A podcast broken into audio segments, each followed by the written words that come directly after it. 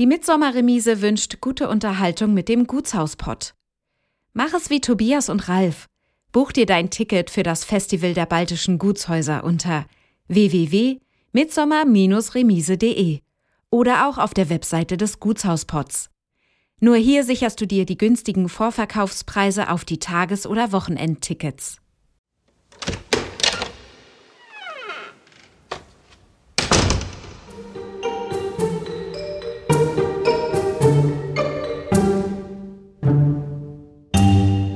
Bin ich glücklich. Manchmal muss man aus dem Bauch heraus einfach machen. Ich habe mir so gedacht, na ja, brauchst du ein bisschen Fantasie? Das ist äh, ein Witz eigentlich. Die wollten aus dem Haus oder aus dem Haus sollte eine Art Zwei-Zimmer-Wohnung gemacht werden. Der erste Wunsch von mir war, nimm das raus, mach das hell, lass uns diese Wände hier rausnehmen. Es war machbar, aber es war natürlich schon ein Anblick, der ja eher als Aufforderung zu verstehen war.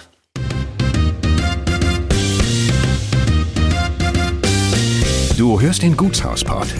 Geschichten aus denkmalgeschützten Gebäuden in Deutschland. Menschen und ihre Häuser. Zwischen Ideal und Wirklichkeit. Eine Podcast-Serie von Ralf und Tobias.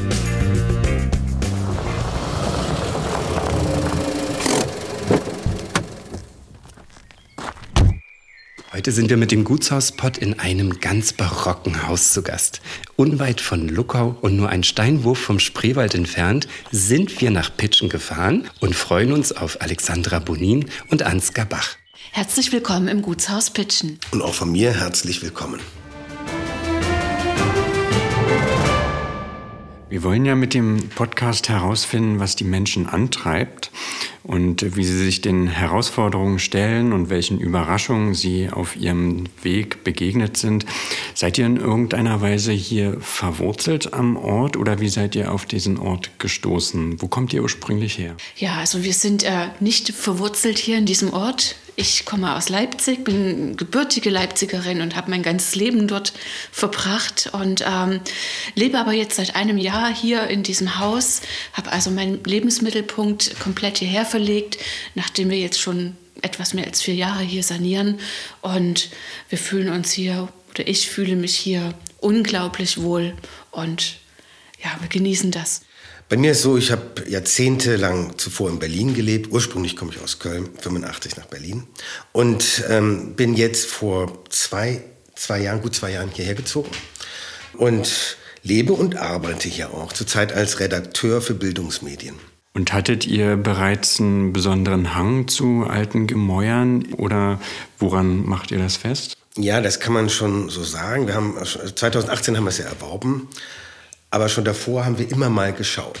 Das heißt, äh, natürlich in den bekannten Portalen. Und das musste auch nicht unbedingt jetzt ein barockes Gebäude sein. Wir hatten auch ganz schicke industriellen Villen angeschaut. Das war mehr ein Budgetproblem, sag ich mal. Und wir haben in ganz unterschiedlichen Regionen geschaut. Ähm, das heißt, wir waren komplett unabhängig. Wir haben im Erzgebirge, im Vogtland, äh, ja, überall aber eigentlich nie irgendwie äh, verkrampft nach irgendwas gesucht, sondern ein bisschen mit Zufall. Es war eigentlich auch ein bisschen Unterhaltung, immer auf diesen Immobilienportalen rumzuhängen. Und, äh, aber auch ich habe immer Sinn für alte Häuser, alte Gebäude, Schlösser, äh, Gärten, Parks. Das ist ein absolutes Fabel von mir. Und äh, ja, so kam es dann eben, dass wir eines Tages dieses Haus gesehen haben. Genau, es blinkte mit dem schönen roten Dach auf äh, in einem Portal, war wenige Stunden erst drin, gleich sofort gemeldet. Der Makler war im Urlaub, sofort telefonisch quasi reserviert. Und ähm, dann haben wir das Glück gehabt, dass ähm, ein Nachbar Zugang hatte, der betreute das wohl für die Verkäufer. Ähm, haben wir heute noch sehr äh, angenehmen Kontakt zu. Wir sind eigentlich befreundet. Und ähm, da ist es so, dass wir dann gleich auch einen Einblick hatten ins Haus. Äh, der, der erste Blick war aber von draußen. Und es, also für mich war es sofort klar, Liebe auf den ersten Blick. Liebe auf den ersten Blick kann ich jetzt so nicht sagen. Ähm also ich habe irgendwie so ein Traum war immer da. Du willst mal aufs Land, du willst in einem schönen alten Haus wohnen und dann kamen verschiedene Aspekte zusammen. Da war wie gesagt, das war innerhalb des Budgets und äh, ich hatte auch genug Fantasie, dass man aus diesem Haus schon den Traum dort leben kann. Und dann habe ich mir gesagt, nee, wenn du es jetzt nicht machst, wann machst du es dann? Einfach mal machen. Genau. Welchen Eindruck machte das Haus, als ihr zum ersten Mal davor gestanden habt? Es war ein wunderschöner Sommertag, Frühsommertag, also Frühjahrstag, aber warm, 2018. Und ähm, wir standen vor dem Haus und haben dann erstmal einen Spaziergang gemacht. Das ist so raus aus dem Ort, äh, den Hang hoch, die Hellberge. Und haben dann von den Hellbergen quasi, nachdem wir so eine halbe Stunde spaziert sind, zurückgeschaut auf das Dorf. Und das sah so lieblich aus. Also das heißt, hier könnte man ja auch Urlaub machen, theoretisch. Und ähm, das heißt, das ist schon mal ein gutes Zeichen. Und äh, man hat sich gleich wohlgefühlt. Wir haben uns da neben den Wiesenrand äh, gesetzt, auf das Dorf geschaut. Ähm, ich fand es einfach schön. Ja, und die äußere Harmonie hat schon auch überzeugt, obwohl es ein bisschen traurig aussah, weil ein paar Mauerschäden etc. Ja. Das Haus selbst, aber diese äußere spätbarocke Harmonie kann, kann man ja sehr gut noch erkennen und das hat dann überzeugt. Beschreib doch mal das Haus. Naja, das Haus ist ein siebenachsiges, spätbarockes Haus. Das ist so um 1760, 1750, 60 gebaut. Wahrscheinlich damals derer von Maltitz, die eigentlich nur kurze Zeit hier waren, aber wahrscheinlich das Haus damals erneuert hatten. Äh, ursprünglich ist eine längere Gutsherrschaft, die mindestens bis 1529 zurückgeht. Wahrscheinlich aber noch weiter, weil hier wahrscheinlich ein spätmittelalterliches festes Haus installiert wurde. Ein Rittersitz, also im Grunde ist ein Rittergut. Und das Haus selbst äh, ist also eher ein kleineres Gutshaus, aber ganz nochmal Symmetrie in der Mitte, eine wunderbare Holzwendeltreppe, die also hochgeht, äh, die später wahrscheinlich gebaut wurde. Und dann hat man oben diese typischen barocken Rundräume, wo man also rumgehen kann von einem Raum in den anderen. Ähm, also das sind alles Durchgangszimmer, würde man in Berlin sagen. Und ähm, die will man eigentlich nicht haben, ne? wenn man dann so eine Wohnung hat. Mit einer WG zum Beispiel möchte man eigentlich nicht so viele Durchgangszimmer haben. Aber hier sind alles Durchgangszimmer. Und dann ist es äh, direkt im Ort äh, situiert. Das heißt, gleich gegenüber haben wir die ehemalige Patronatskirche, die gehörte also zum Gut. Äh, und der Gutsherr hat sich darum gekümmert, also dass da finanziert wird. Ist auch so, die, im 17. Jahrhundert hatte die mal einen großen Brandschaden und ähm, dann hat der einer der Stutterheims, damals waren es die Stutterheims von Stutterheims im 17. Jahrhundert, die das äh, Gut hier bewirtschafteten oder belehnt waren damit und die haben äh, die Kirche wieder hergerichtet und sowohl im Altar äh, sieht man die Namenskürzel als auch oben in der Wetterfahne. Also wir haben direkten Bezug quasi zu unserer Kirche, wunderschönen Kirche im Pitschen. Nochmal zum Zustand des Hauses. Ihr standet davor. Die Fassaden, die waren abgängig oder wie sah das Dach aus? Also, ist, also die Fassade hatte natürlich Schäden. Da wuchs ein Baum wohl so raus. Es waren große Teile rausgebrochen. Ähm, das war auch eines der ersten Dinge, die wir eigentlich gemacht haben. Wir haben die Fassaden, die, die Löcher geschlossen. Scheiben waren äh, kaputt. Wir haben einige Scheiben ersetzen müssen. Das waren so die ersten Sachen, äh, die wir gemacht haben. Die Scheiben waren, glaube ich, ganz am Anfang, ja. weil wir sofort signalisieren wollten, keine kaputten Scheiben mehr bitte hier. Also die Scheiben sollten ganz sein, auch als Signal. Hier ist jemand, hier kümmern wir uns drum. Äh, dann haben wir natürlich auch sofort Wasser und Strom zentral, damit man überhaupt loslegen kann, damit die Handwerker zum Beispiel Strom haben, sonst geht ja gar nichts. Und äh, tatsächlich, äh, die Fassade war dann, äh, sagen wir, die, wenigstens die Mauerschäden und äh, den, die Bäume rausnehmen und so. Ja. Und dann natürlich innen erstmal sauber machen aufräumen, entrümpeln. Vorne jetzt oder im, im, Gartenbereich Richtung Kirche sieht man nicht mehr ganz so viel alte Fassade, aber hinten ist tatsächlich noch ein bisschen was zu sehen. Ja, das ist aus der Umbauphase, ist ähm, Anfang des 19. Jahrhunderts, also genau genommen 1838 hat es erst ein Bürgerlicher genommen und der hat das umbauen lassen in so eine Art klassizistischen Stil und daher auch die Fassade, die eher klassizistisch ist. Und ähm, äh, die ist zum Glück noch Teile erhalten, aber auch dramatisch zerstört und eingegriffen. Das sieht man richtig. Die haben dann bei Fensterbänken zu DDR-Zeiten reingebaut, so ein DDR-Terrazzo da reingesetzt und dann äh, brutalst die Simse rausgehauen, die, die, die da dran waren, die Stucksimse. Aber nichtsdestotrotz, es war, es ist, der Charme ist noch da, man spürt es noch. Und das ist ja auch unser Wille, dass wir das wieder rauskitzeln. Was waren denn die ersten Gefühle oder die ersten Gedanken beim Betreten des Hauses? Mhm.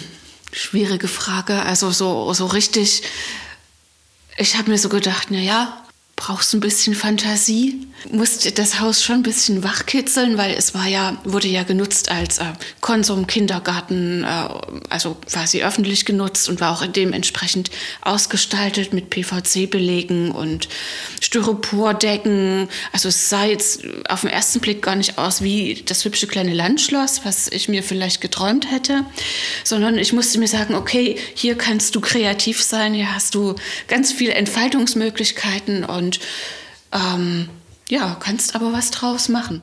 Ja, mein erster Blick war auch so ein bisschen analytisch. Von meiner Ausbildung bin ich eigentlich Chemiker und dann guckt man schon mal, was ist da? die Balken sind noch alle dran oder es hängen die Decken schief. Wir haben natürlich enorme Wasserschäden gesehen, aber wurde uns auch gleich berichtet, wie der zustande kam. Ähm, aber es war, was toll war, es war im Wesentlichen schon geräumt.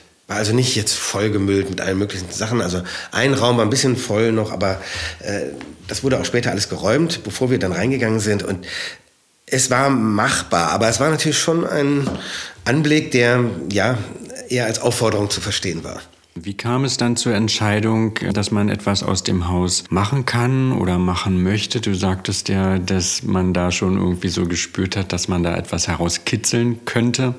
Wie hat sich diese Idee entwickelt? Ich habe dann wirklich gedacht, jetzt machst du mal was Verrücktes. Du hast einen Lebenstraum und jetzt, Ansgar war ja auch da mit mir einer Meinung, habe ich gedacht, einfach jetzt mal zupacken und anfangen. Also gar nicht mehr so viel. Die Entscheidung haben wir nicht so lange diskutiert. Die Entscheidung hat ja. praktisch äh, in Femtosekunden, würde man sagen, die war sofort gefallen. Also bei mir jedenfalls war sie sofort gefallen. Es gab einmal einen Moment, wo du dann äh, mal Zweifel hattest, da haben wir es aber schon gekauft gehabt. Ja, nach dem Kauf warst du eine Woche krank. Und man sah dann den Umfang der Arbeiten, der dann doch anstand irgendwie und das hat sie für einen kurzen Schwächeanfall gesorgt, für ein paar Tage. Aber zum Glück ging das vorüber. Und ähm, was wir mit dem Haus machen wollen, oder erstmal war es ja... Äh, noch ohne Vision, ob man jetzt Veranstaltungen oder so machen kann. Es ging erstmal nur darum, Privates überhaupt ähm, bewunderbar zu machen. Und äh, da haben wir aber eine Strategie gehabt, die wir konsequent verfolgt haben. Ein Zimmer haben wir genommen und dieses Zimmer erstmal als Startpunkt und Kommandozentrale ausgebaut. Und das wurde natürlich zuerst sauber gemacht. Da haben wir ein Ikea-Bett reingestellt. Und das war sehr licht, dass das Zimmer, wo heute die Bibliothek drin ist. Und ähm, dann hatten wir ein Campingklo, das war möglichst weit weggestellt, in einem ganz anderen Zimmer. Und noch eine Plastikwanne, da haben wir uns dann äh, äh, gewaschen. Und äh, das war im ersten halben Jahr unser Bad, im Grunde genommen. Wasser mitgebracht in Kanistern. Und dann, so ging das dann so peu à peu dann weiter natürlich. Aber von dieser Kommandozentrale, von diesem einem Raum, haben wir dann den nächsten Raum erobert. Das hat auch schon ein halbes Jahr fast gedauert. Das war das Gästezimmer sozusagen heute. Also das ging äh, fundamental Bodenarbeiten, Deckenarbeiten, äh, mit der Flex durch Haus laufen, die ganzen Rohre da erstmal raussägen. Die aus allen Wänden kamen irgendwelche Rohre, völlig unverständlich war das. Aber überall kamen Rohre hier raus. Ja, und ähm, ich habe noch nie so oft mit der Flex gearbeitet wie da in dieser Zeit. Setzt ja so eine ähm, Baumaßnahme auch eine gewisse Ortsgebundenheit voraus, sondern auch eine zeitliche Gebundenheit. Wie geht man damit um? Ihr beide seid ja auch berufstätig.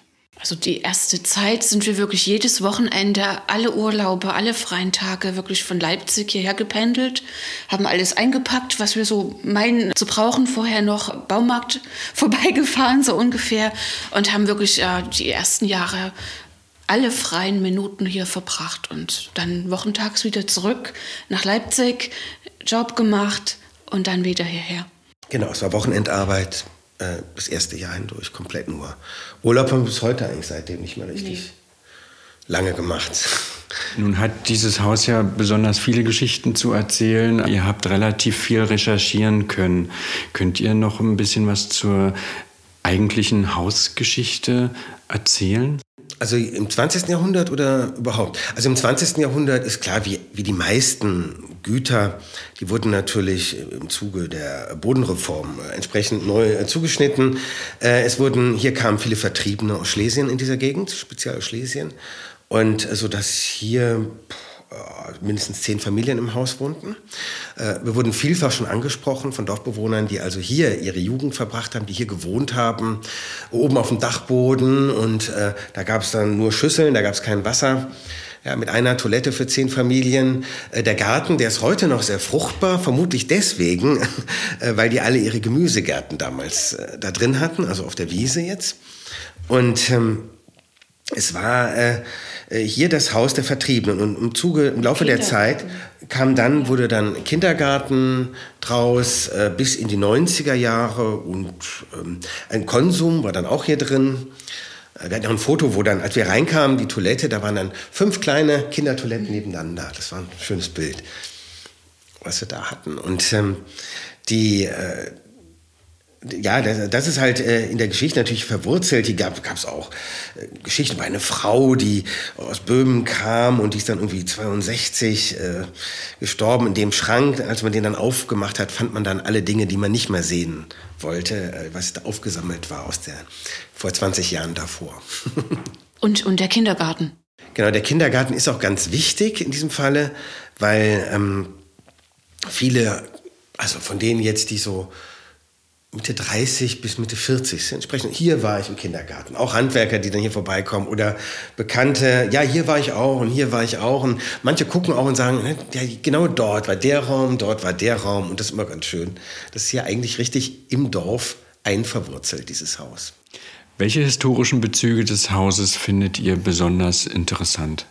Mich hat einfach natürlich begeistert, dass selbst Friedrich der Große dieses Haus erwähnt hatte. Es ging um seinen Major, Offizier von Oppen. Als der nämlich damit belehnt werden wollte mit dem Haus, musste er eine Art Businessplan schreiben für die kursächsische Verwaltung. Das war früher nicht Preußen hier, sondern es war Sachsen. Und ähm, er war so schlecht in seiner Berechnung ja, und in seinem äh, Businessplan, dass äh, die Verwaltung Kursachsens den von Oppen abgelehnt hat mit der Bewirtschaftung des Gutes. Und da der aber im guten Kontakt zu seinem Chef Friedrich stand, hat der Friedrich der Große einen Brief geschrieben an Kurfürsten von Sachsen, 1746 war das, und hat dann, äh, und damals König von Polen noch obendrauf, und hat ihn gebeten, nachher den von Oppen, der war so lange weg, äh, ihn doch zu persuadieren, sag ich mal, schreibt er da in seiner typisch französisch geprägten Art, äh, die Fehler nicht so ernst zu nehmen. Und der Typ sei schon ganz in Ordnung, der von Oppen, der kriegt das hin. Äh, das hat dann geklappt, tatsächlich über diesen Hebel äh, bekam er das gut äh, war aber nach drei Jahren pleite und musste es dann verkaufen. Insofern hatten die Sachsen recht. Er war ein schlechter Rechner, ganz offensichtlich. Dann überhaupt die ganzen verschiedenen äh, Adelsgeschlechter, Lausitzer, von Stutterheims, von Maltetz, die alle hier gewirkt haben. Und mit der letzten äh, Familie die hier Eigner waren, haben wir sogar heute noch Kontakt, sogar mit dem letzten Eigner. Die hatten ihr Schloss in Ukro, das ist 45 abgebrannt und äh, die sind aber wieder in die Gegend gekommen und ähm, ja, waren in diesem Haus, sind zu Gast bei Lesungen gewesen und es ist toll, dass wir da noch so, ein, so eine Art Kontinuität in die Geschichte haben. Welche Rolle spielt denn das Haus im Bewusstsein der Bevölkerung heute? Ja, also ich würde mal sagen, äh, für den Pfarrer Schenk ein ganz großes geschichtliches dem ist das sehr wichtig gewesen. Früh war zu Gast immer bei uns Herr Schenk, äh, aber auch äh, bei der Bevölkerung. Ähm, am Anfang wahrscheinlich eher nicht, weil es war grauer, man kennt ja diesen grauen DDR-Zementputz da überall drauf. Und äh, da kann man nachher kaum noch erkennen, was sich dahinter eigentlich für ein Haus historisch versteckte, weil äh, war auch alles Putz abgeschlagen, Stuck abgeschlagen, äh, sah ja dann, äh, sage ich mal, eher aus, also wie eine graue Maus. Aber als wir dann die Fassade gestrichen hatten, dann endlich, dann wurden wir angesprochen und so viel Freude hier mitten im Dorfzentrum, ist ja ein schönes Angerdorf, in der Mitte die Kirche, eigentlich ein, ein komplett erhaltenes, sage ich mal, Ensemble hier im Zentrum von Bitschen. Und da wurden wir sehr viel angesprochen, also wirklich, ähm, die leuchtete dann in dieser schönen Farbe, die haben wir mit dem Baumarktgerüst alleine, äh, haben wir die Fassade dann äh, bearbeitet. Das war gleich im Jahr darauf. Was mich noch so interessieren würde, wenn doch die Verbindung auch zum Ort noch da ist, kann man dem in irgendeiner Weise äh, von eurer Seite aus Rechnung tragen? Naja, wir möchten das Haus ja schon auch öffnen und äh, als offenes Haus führen und planen ja oder haben ja auch schon Lesungen durchgeführt den Weihnachtsmarkt haben wir so initiiert, also direkt zwischen Kirche und Gutshaus, dass das auch im, zu Weihnachten wieder belebt wird als, als dörfliches Zentrum und möchten auch zukünftig da weiter das Haus offen halten und auch jeder, der hier vorbeikommt und fragt, Mensch, wir würden es gerne mal sehen, wie es jetzt ausschaut, äh, ist herzlich willkommen. Das ist, ganz, ist uns ganz wichtig, dass äh, dass hier ein offenes Haus ist. Wenn man kein Planer ist und ihr seid ja keine Planer ursprünglich von eurer beruflichen Laufbahn oder Architekt ist, also im Prinzip auch gar kein Vorwissen hat, ähm, was sind die ersten wesentlichen Entscheidungen, die man denn mit so einem Haus trifft? Also wir haben ja ähm, keinen Gutachter, wir haben einfach sofort ohne irgendwelche Absicherung zugeschlagen, ohne Wissen. Und ich meine, ich sag mal so, das Risiko war überschaubar angesichts der Investition. Und ähm, der Plan, den wir hatten, das war wichtig, eine strategische Zentrale zu haben, wie ich eben schon erwähnt habe, diesen Raum, äh, wo, von wo man aus startete. Und sich nicht erschrecken lassen von der Größe. Und dann schaut man natürlich schon. Und dann kam dann mal ein Dachdecker und der kam aufs Dach oben drauf. Und da haben wir dann schon Angst gehabt. Die Fra vorsichtige Frage, ist das hier denn soweit okay? Ja? Und der hat dann gesagt, nein, kann, kann, kann sie beruhigen. Alles soweit erstmal äh, im Rahmen. Ja? Das Dach wurde auch vor 20 Jahren glücklicherweise äh, gedeckt, aber dennoch ist das äh, nicht nur neues Gebälk, auch altes Gebälk. Also und, und da man, wenn man keine Ahnung hat und wir haben jetzt nicht unbedingt die Ahnung bautechnisch, freut man sich, wenn man vom Fachmann dann hört, äh, das bricht nicht sofort zusammen. Ähm, die, dann kam ja eine Reihe Handwerker, wir hatten, die dann äh, Wasser und Elektro gemacht haben und die kamen teilweise in die Balkenstruktur ran. Und dann haben wir natürlich gefragt, wie sehen die Balken aus? Und bisher, bisher haben wir nichts Schlimmes gehört. Aber generell waren so die ersten Entscheidungen eigentlich alles raus, was da nicht wirklich reingehört. Und das ist auch atmet wieder das Haus, also alles PVC raus, alle Verkleidungen raus. Ja, wir haben Wände rausgenommen, die nicht reingehört haben, die alles sehr dunkel und klein gemacht haben. Das waren eigentlich so die ersten wichtigen Entscheidungen, neben natürlich die äußere Hülle.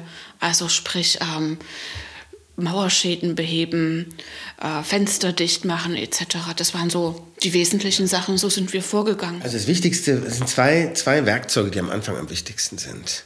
Das ist einmal so ein großer Hebel, ne?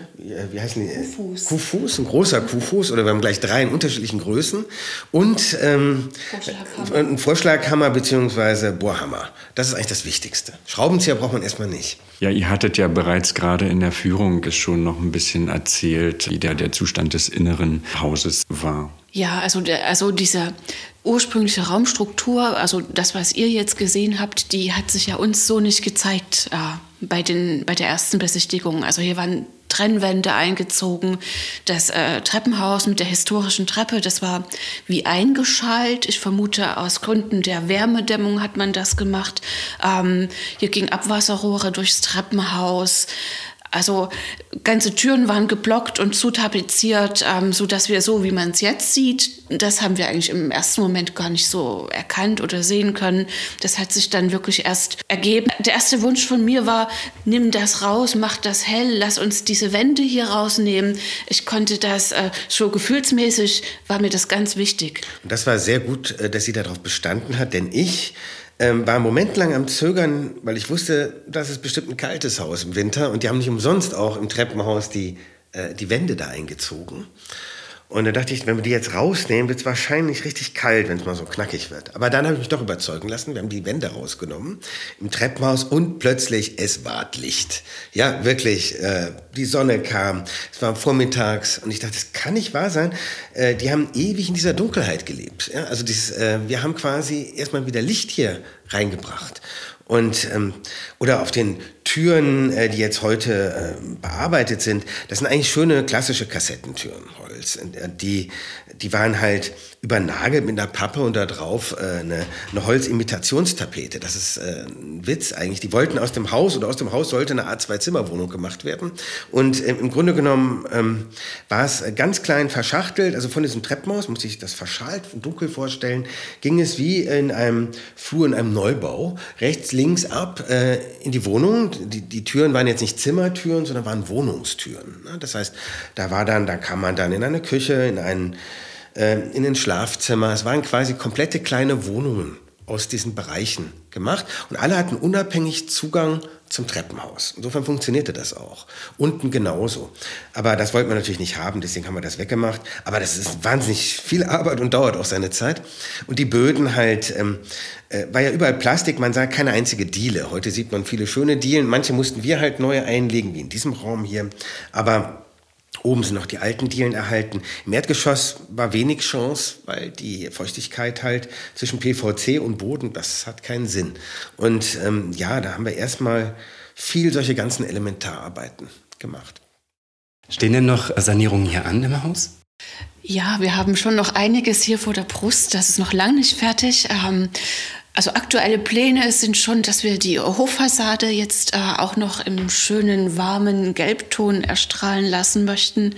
Ähm, wir möchten auch ein, ein kleines Apartment einrichten für Freunde und Gäste. Da haben wir ja noch einen Raum, den habt ihr ja gesehen, der noch recht wüst ausschaut. Ähm, das sind so äh, die Sachen, die jetzt in naher Zukunft passieren sollen. Natürlich die ganzen Fenster zu DDR-Zeiten wollen natürlich alle eigentlich irgendwann raushaben. Und da sollen natürlich schöne äh, Sprossenfenster, äh, die natürlich an die Zeit erinnern und äh, aus Holz äh, hochqualitativ sollen dort eingebaut werden. Äh, da fragen wir auch noch äh, nach Möglichkeiten, wie man das realisieren kann. Wir haben noch schöne Fensterläden gesehen. Ja, die Fensterläden ist wirklich eine tolle Geschichte. Also es liegt unten ist ja noch Einfachverglasung und ähm, das ist dann schon manchmal frisch. Und äh, da ist es so, ähm, dass ich immer mal geschaut hatte, gibt es irgendwo Fensterläden. Und dann sah ich bei eBay, das ist ein reiner Zufall, zehn Fensterläden auf einen Schlag, 20 Euro das Stück, von großen alten Gutshausfenstern. Da dachte ich, das kann ja gar nicht wahr sein, das ist auch ein wahnsinniger Preis. Äh, bei Cottbus war das und dann sind wir da hingefahren nach Cottbus und waren echt begeistert und haben für die ganze Hausfassade, also für fünf Fenster, eins ist ja jetzt Tür da unten und dann noch die andere Tür, da kommt dann noch was anderes hin. Aber für die Fenster haben wir auf jeden Fall jetzt äh, Fensterläden.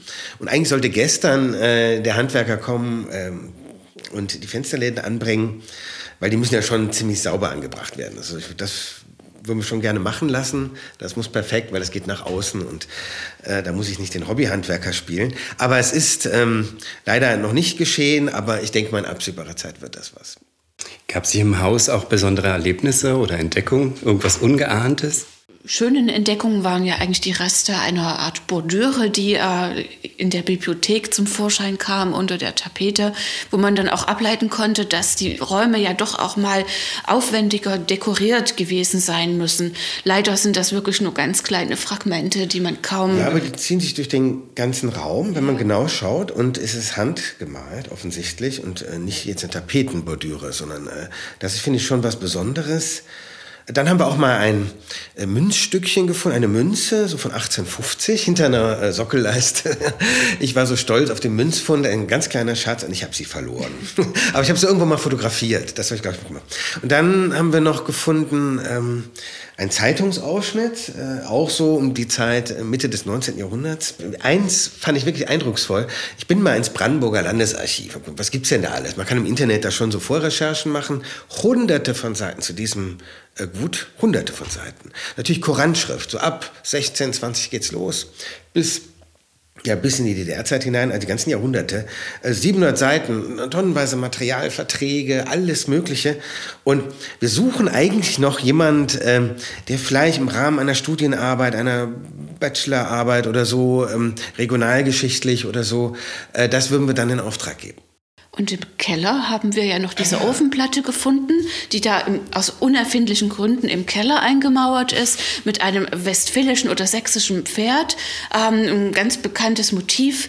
Ähm, wir denken, dass es wahrscheinlich sogar aus dem 17. Jahrhundert sein könnte. Ja. Aber wie gesagt, die ist da fest vermauert im Keller und äh, wir haben sie jetzt noch nicht ausgebaut. Aber vielleicht Irgendwann mal. Wir haben nämlich, das steht im Zusammenhang mit einer anderen kleinen Entdeckung, als wir hier die Wand rausgebrochen haben, sahen wir plötzlich Rußreste im ähm, Gartensalon jetzt, Rohsreste so groß, äh, dass ein riesen offenes Feuer da gewesen sein muss. Also es war also mannshoch und das ist typisch für die Zeit. Die hatten unten wahrscheinlich eine große Küche. Wir vermuten, dass es das Küchenfeuer war und ein großer Rauchfang. Und wir haben später ein anderes Gutshaus mal besucht, da war das noch erhalten, Jeserik. Und die hatten noch diesen Rauchfang und genau so sah, passte das auch zu uns äh, da rein. Und ähm, wahrscheinlich war auch da irgendwo die Ofenplatte oder beim anderen Kamin dahinter. Und wahrscheinlich hatten die dann, als die Kamine abgeschafft wurden, die offenen Kamine und dann Öfen eingebaut wurden, die Ofenplatte irgendwie verwendet, wollten eine Verwendung dafür finden. Ich glaube, die haben das zur Deckenstabilisierung, die hängt nämlich in der Decke. Die ist nicht nur eingemauert, sie ist in der Decke drin. Das ist sehr ungewöhnlich. in der Decke dieses ähm, klassische sächsische Pferd da in dieser Ofenplatte. Wenn man so ein Haus übernimmt, ist das vielleicht ähm, auch so, wenn man die Dinge entdeckt, dass man sich mit dieser Zeit emotional beschäftigt, dass man da reinwächst, dass man träumt, dass man Dinge spürt in den Räumen, wie es hier gewesen sein kann? Definitiv. Also man muss, glaube ich, auch so eine Affinität schon haben zu einer Periode oder zu, zur Geschichte generell, um, um sich in so ein Haus auch reinzudenken. Und also wir sind beide schon auch Freunde des 18. Jahrhunderts und äh, lesen dazu viel und befassen uns auch mit Geschichte. Und ähm, ja, deswegen hat uns sicherlich auch das Haus in, in, in seiner Optik, in seinem äußeren Erscheinungsbild so angesprochen. Genau, ich bin auch Autor von drei Büchern zu Casanova. Einmal Casanova in Leipzig, Casanova in Dresden und Casanova in Berlin und Potsdam. Und da bin ich natürlich mit dem 18. Jahrhundert beschäftigt. Äh, einer der interessantesten Figuren des 18. Jahrhunderts überhaupt. Und ähm, da war, haben wir also ein Fable, was wir beide wunderbarerweise teilen. Äh, du mehr von der Ästhetik her noch und äh, ich mehr vom Literarischen. Für denjenigen, der nicht weiß, wer Casanova ist? Der Giacomo Casanova ist einer der berühmtesten Abenteurer und eigentlich heute das äh, Sinnbild und Symbol für den Liebhaber, den guten Liebhaber. Ja? Und ähm, äh, der ist in Venedig geboren, Venezianer, äh, 1725 bis 1798 und der ist ganz Europa hat er bereist, über 66.000 Kutschkilometern laut Forschung und war in Moskau, war aber auch in Barcelona, in Madrid, aber auch in Istanbul und in Deutschland an ganz vielen Orten. Wo er in Deutschland war, das ist so mein Steckenpferd, damit beschäftige ich mich. Wie seht ihr denn eure Zukunft? Gibt es da eine Vision? Wir sind ja schon ein Stück weit auch in unserer Vision angekommen mittlerweile dadurch, dass wir ja hier leben und das Haus auch äh, beleben und nutzen. Und äh, wie ich schon sagte, wir wollen ein offenes Haus auch führen, also für Freunde, Bekannte, für Gäste steht das Haus offen und wir freuen uns über Besuch. Wichtig ist uns in der nächsten Zukunft, dass wir auch unsere persönlichen Steckenpferde hier ausleben, sprich bei mir die Malerei. Also ich habe ja ein Atelier jetzt hier im Haus, wir haben aber auch Räume, die für äh, Veranstaltungen, für Ausstellungen, für Lesungen, die ja auch schon stattgefunden haben, hier ähm, zur Verfügung gestellt werden. Und das möchten wir auch weiter beleben. Lass uns ganz kurz nochmal auf deine Kunst und auf die Lesung zu sprechen kommen. Deine Kunst hängt hier zum Beispiel auch im Haus und macht es sehr, sehr lebendig. Kannst du deinen Stil etwas in Worte fassen? Ja, also Inspiration bekomme ich ja ganz viel auch von alten Meistern. Also da habe ich mich auch viel mit befasst, ob das jetzt äh, Stillleben, holländische Stillleben sind oder Renaissance-Künstler. Ähm, da tue ich mir ganz viel visuell und auch was die Maltechnik anbelangt, ähm, sehr viel rausziehen. Aber auch moderne Einflüsse, der Surrealismus, Pop-Surrealismus, sowas, ähm, das, ähm, dem nehme ich mich auch an und so entstehen dann diese ja schon surrealen Bildwelten. Hier lohnt es sich aber wirklich mal noch mal genauer hinzuschauen. Es gibt eine Webseite dazu. Ja, das ist www.alexandrabonin, also ohne Punkt, .com. Und die Lesungen, die hier stattfinden, ja, also zunächst einmal zu den Visionen noch mal ganz kurz. Die erste Vision war natürlich hier überhaupt zu leben. Und dass, als das möglich war, haben wir vor vier Jahren noch gar nicht gedacht, dass das in vier Jahren der Fall sein wird. Ähm, insofern ist Vision 1 schon mal geglückt. Äh, die bezieht sich mehr auf uns, aber dass wir auch das öffnen können. Und dann haben wir letztes Jahr eine tolle Lesung gehabt, äh, vorbereitet im August äh, mit Michael Becker, einem Theaterschauspieler aus Cottbus. Und es war äh, mit mit riesen Zuspruch, äh, über 40 äh, Teilnehmer und ähm, haben äh, den Termin dieser Lesung im April festgelegt und da war der beabsichtigte Saal, in Anführungsstrichen Saal ist das ja also Gartensalon, wo das stattfinden sollte, äh, war noch völlig Baustelle. Also alles da, Decken fielen runter, Böden waren kaputt und das hat uns wirklich äh, total angespornt, äh, das bis August hinzukriegen und war gerade mal einen Tag vorher fertig und es hat geklappt. Ja, das war, war anspruchsvoll. War anspruchsvoll, ja, hat auch Nerven gekostet, aber hat geklappt. Wenn ihr zurückschaut, gibt es Dinge, die ihr immer wieder so machen würdet oder vielleicht auch Dinge, wo ihr sagen würdet, die würden wir auf gar keinen Fall nochmal so machen? Also es gibt äh, eigentlich von den großen Entscheidungen sage ich jetzt mal, nichts. Aber es gibt kleinere Entscheidungen. Äh, zum Beispiel haben wir sehr enthusiastisch, oder ich war auch besonders enthusiastisch, Kalkfarbe eingesetzt. Und auch erst mit relativ großem Erfolg. Äh, sehr günstig und äh, Kalkmilch einfach drauf damit und fertig. Und das war es wie bei alten Kirchen im Grunde genommen. Ja. Und dann kamen wir an Deckenpassagen und da war schwer, die alte Farbe abzumachen. Da dachte ich auch drauf damit, auch die Kalkfarbe drauf. Ne? Ja, das äh, hätte ich besser nicht gemacht. Das würde ich heute auch nicht nochmal machen, weil die ist alkalisch und beizt auch wirklich alte Farben ab. Das heißt, ähm, je nach Untergrund ähm, muss man überlegen, wo man die. Das ging im Raum A und B ging's gut und der Raum C wurde dann die Vollkatastrophe. ja, ja, das lernt man dann eben. Ja, genau. Aber Basisentscheidung auf keinen Fall. Wir haben beide unsere Jobs äh, aufgegeben, sind beide woanders hingegangen, eine völlig neue Gegend. Und das ist eine ganz fundamentale Lebensentscheidung eigentlich. Also von meiner Seite auf keinen Fall. Das ist, also wir fühlen uns hier wohl und es lebt sich hier wunderschön auf dem Land. Im Vorgespräch habt ihr ja auch noch erwähnt, dass eine gewisse Naivität hier euch zugute kam. Ja, ja, ich glaube, wenn man alle Risiken vorher hätte durchgesprochen und dann hätten wir es nicht gemacht. Also wir haben uns da einfach reingestürzt und sind einfach mutig gewesen und man muss zugeben, ja. es war eine Budgetfrage. Das war halt im Budget. Punkt. Und der, der Knackpunkt, wir sind dann einfach da reingegangen. Ähm, und das hat diese Naivität, äh, so ein altes Haus einfach mal so zu erwerben, ohne Kontrolle der Balken oder was auch immer. Da gibt's böse Überraschungen teilweise, wie gesagt, von Schwamm oder anderen Dingen. Und ähm, das hätte ja sein können. Aber dann hätten wir einen Geschwindigkeitsnachteil gehabt. Wir waren dadurch auch schnell. Weil es nicht so, dass wir die Einzigen gewesen sind, die dann hier waren. Und ähm, das ist eigentlich, sage ich mal, da bin ich glücklich. Manchmal muss man aus dem Bauch heraus einfach machen. Wie lebt es sich zwischen Ideal und Wirklichkeit? Ja, wie ich schon mal sagte, ich finde, wir sind ja schon unserem persönlichen Ideal sehr, sehr nahe gekommen hier. Ähm, und es lebt sich hier gut. Also ich bin glücklich hier. Das ist vieles ist so geworden, wie ich mir das vorgestellt habe. Und äh, die Wirklichkeit, Ansgar. Ja, ein oder zwei Pullover mehr anziehen im, im Winter. Winter. Genau. Also ich weiß noch, äh, Februar 21 da war unten auch noch ganz offen unter der Tür, da fegte dann der Schnee rein. Und das wäre an sich nicht so schlimm gewesen. Erschreckend war eher, dass er gar nicht getaut ist innen drin. und äh, das heißt, wir hatten ja eine Kälte. Wir haben dann Wärmeinseln geschaffen. Das heißt, äh, einige Räume sind wärmer als andere. Und ähm, das Treppenhaus lässt sich schlecht wärmen in dem Sinne. Jetzt haben wir es aber so, da dadurch, dass wir dauerhaft im Winter natürlich auch hier sind, ist was anderes. Wenn wir jetzt eine Woche weg sind im Winter bei Frosttemperaturen, dann ist die Bude saukalt.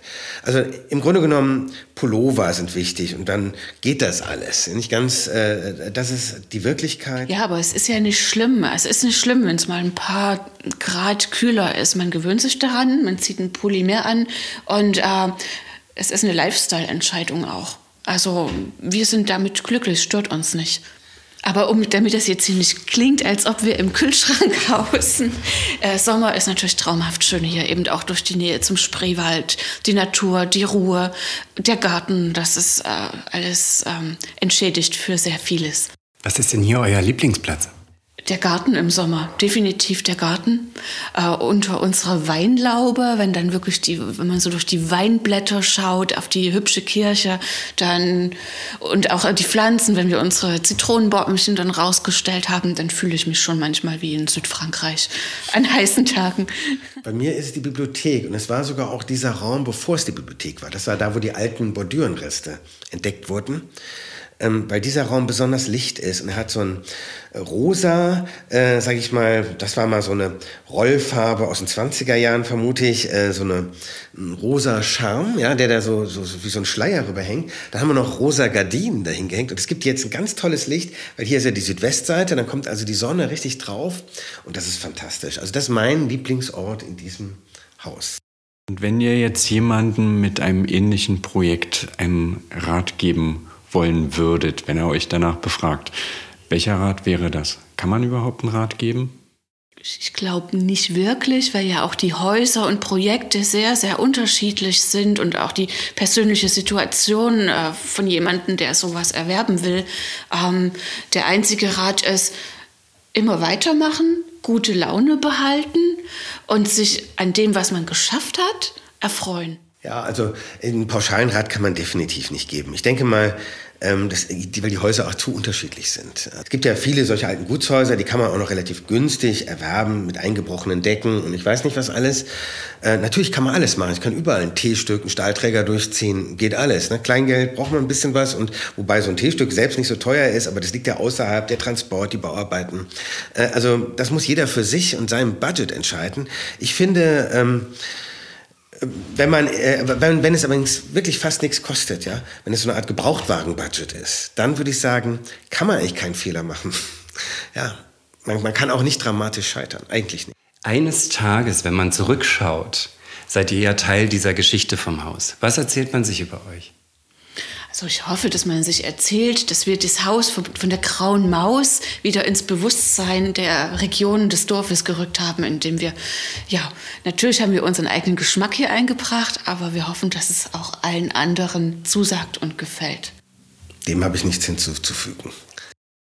Das war eine ganz tolle Folge vom Gutshauspott. Wir waren in der Nähe des Spreewaldes bei Alexandra und Ansgar. Und wir bedanken uns sehr und freuen uns, hier im Sommer vielleicht nochmal vorbeizukommen. Unbedingt. Vielen Dank. Ihr seid willkommen.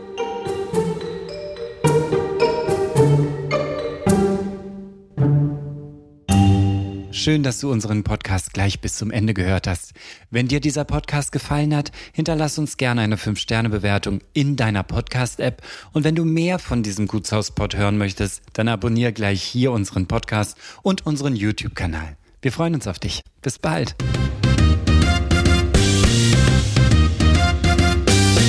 Das war der Gutshauspod. Bildmaterial zu den Folgen findest du auf www.dergutshauspod.de und natürlich auch auf Instagram.